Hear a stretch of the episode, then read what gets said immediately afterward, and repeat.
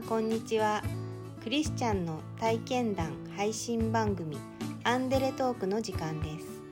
今日もこの番組を聞いていただけること嬉しく思います。この番組はいつだってあなたのために王のキリスト教会がお送りします。S さんは仏教を信仰する家庭で生まれ育ち就職して家を出てからは仏教系の信仰宗教に入り毎日お経をあげていました。そんな S さんの家にエホバの証人の方が訪ねてくるようになりました。ある時 S さんは聖書に興味を持ちエホバの証人の学びを始めました。S さんの家族は S さんがエホバの証人になることに猛反対しました。研修生として結構長い時間研修を受けるようになりましたしまたエボル商人の伝道のあの働きにも出ようかなってこう考えてた時妻の方に仏壇とそれから神棚をそれを片付けようかっていう話をしました。それで妻がびっくりしましてあまりにもおかしな宗教だなってたんだなっていうところに気づいたみたいでそこからうちの中は騒然となりましたので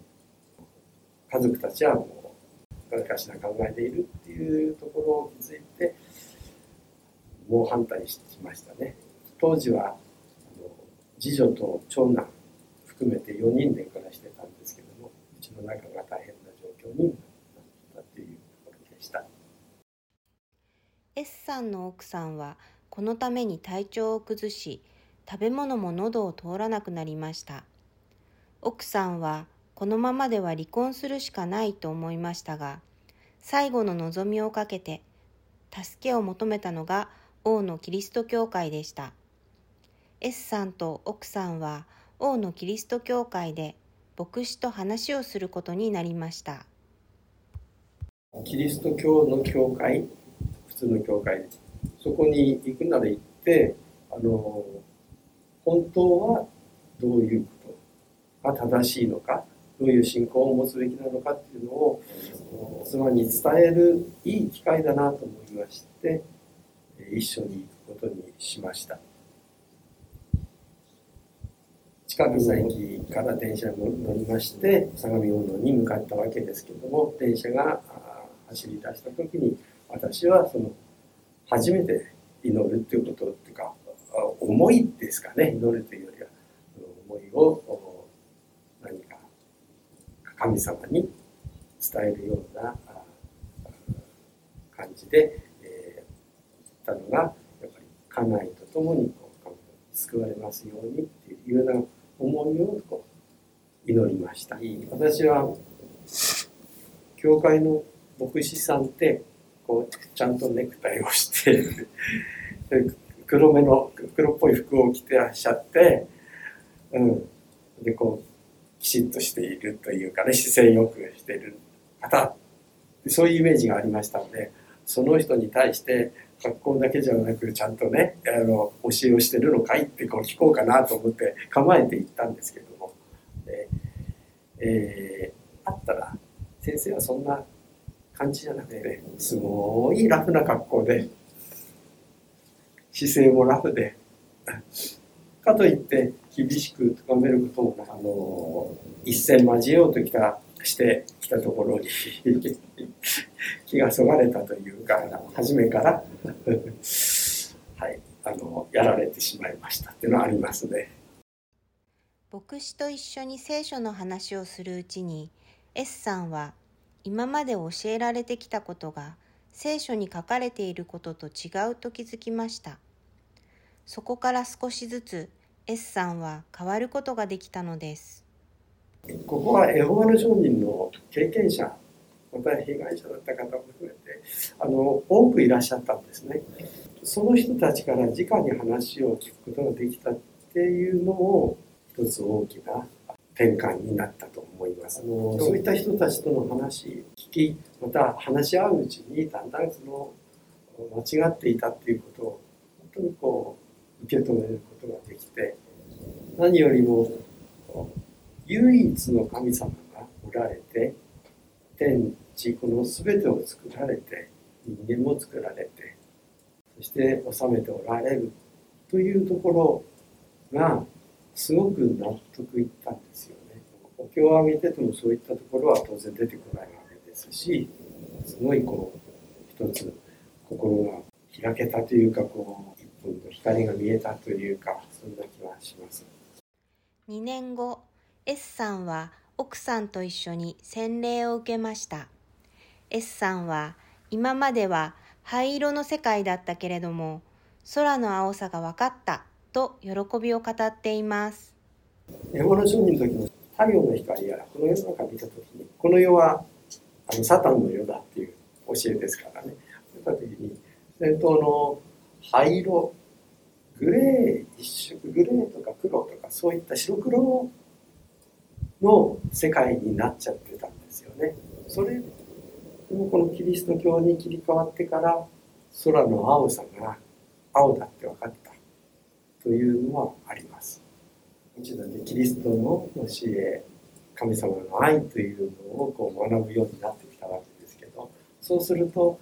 この本当に愛優しさというんですかね救いの愛ですよねそれがあの学べてこれますところがエホバの商人の場合はやはり厳しいその監視されているような世界で神様が常に監視をしてるんだよっていうようなところで。喜びあふれる信仰生活を始めた S さんですが実は S さんは若い頃からお酒を飲みすぎてしまうという悪い習慣がありました。洗礼を受けてからもお酒を飲むことはやめられずある時大事件を起こしてしまいます。二十歳になるとあの会社の同僚や先輩たちとお酒を飲むようになるわけですけどもえー、それがまあ美味しくてというかだんだんだんだんこうもう羽目を外していくようになって割と早い、ね、年の頃に結構酒酒に浸るようになっていたと思います。お酒を飲んで狂ってしまうとそのやることがまた とんでもなく悪質なことになってしまうわけですね。あの朝教会してもその日の夕方にはまた飲んでいるといったような。でだんだん自然的に体がそのようになってきてあの体自体飲んでないといけないようなりました。それで結構胃潰瘍だとかあの壊したところもあります。あの洗礼を受けた後でもお酒飲んでて日曜日教会から帰ってきてまた夕飯時にお酒を飲んで結構飲んでてその時家内がちょっと外出したんですね。で子供たちはいたんですけどその間に結構飲み過ぎたっていうのはあると思うんですけどもそこで大事件を起こしましてですねあの遅く帰ってきた家内に腹を立ててでなんかそこで喧嘩になって家内の首を絞めて結構危ないところまで絞めてたと思いますでそれに気づいて長男が2階から降りてきて長男と子供たちですねあの2階から降りてきて、えーまあ、助けてくれたっていうのはありますしあの花の方を助けてくれた。23日後 S さんは夢を見ました。夢の中で S さんは白い鳥の首を定規で押さえて殺そうとしていました。一度手を離したらまだ生きていた。それで S さんはもう一度首を押さえつけ白い鳥を殺してしまったという夢でした。これはなぜかすごい後悔が残ったんですね。ですからしてはいけないことをしてしまったっていうのがなんかあります。それがずっと残っていて、まあ、その23日後ですかね。あの夢は何だったんだろうななんて考えながらやっぱり心に非常にこう罪を感じて、えー、教会に来たんですけどその時の礼拝のメッセージがルカの福音書でした。え18章の13節あたりだったと思うんです酒税人は遠く離れて立ち面を天に向けようともせず自分の胸を叩いていった。神様こんな罪人が私を憐れんでください。これのメッセージだったんですね。もう非常に今でもそうですけど涙が出ました。今でも出ます。それが一つ大きな支えあのこう自分の転換転機になったのかと思います。ルカの福音書18章13節。この酒税人は神殿で神様に祈っています。当時酒税人はユダヤ人から蔑まれる罪深い存在でした。この酒税人は自分の罪を認め胸を叩いて悲しみと悔い改めを表しています。神様の憐れみなしには生きられない自分であると告白し、祈り求めています。S さんはこの時、この酒税人と同じ悔い改めと祈りを持ったのでした。自分の心を救ってもらいたい、アルコールなんか力を借りて、そういう気持ちがあったんですが、救ってくださるのがイエス様ここにいらっしゃるんじゃないかと思いになってあったので私はそこからお酒に頼らなくていいんだっていうことになりましたやり自分の不満だったりいろいろ悔しさとかそういったものを聞いてくださる救ってくださるのはイエス愛だなっていうところで覚めましたので皆さんに対してはよく言うんですけどもあのアルコールで酔うのをやめてイエス・キリストにもう日中から酔っていますっていうふうには言うようにしています。実際そうだと。思いますこの思い夢での経験っていうのはその後も非常に多くなところであの短期な気持ちを起こしたりこうあの人の悪を責めるような形であの暴力を振るったりとか、えー、そうしがちな自分に対してのこの一つの違いよという悟り悟しにもなっています。ですからそこのところは大切に今でも思ってるわけです。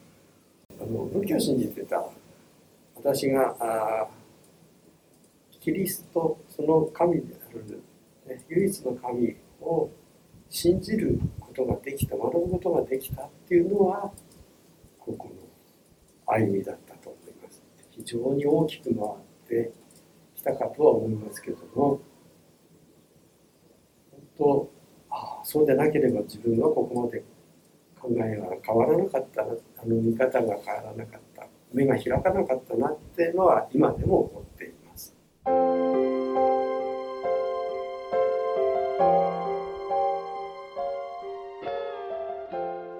イエス様は自分を低くする者は高くされると約束しています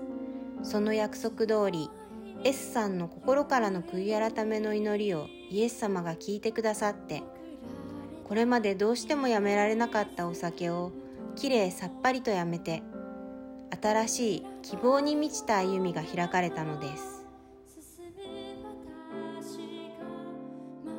王のキリスト教会は地域に開かれたプロテスタントの教会です。最寄り駅は小田急線相模大野駅。北口から徒歩5分です。毎週日曜日の礼拝にぜひお出かけください。詳しくは王のキリスト教会ホームページをご覧ください。いつだってあなたのために王のキリスト教会でした。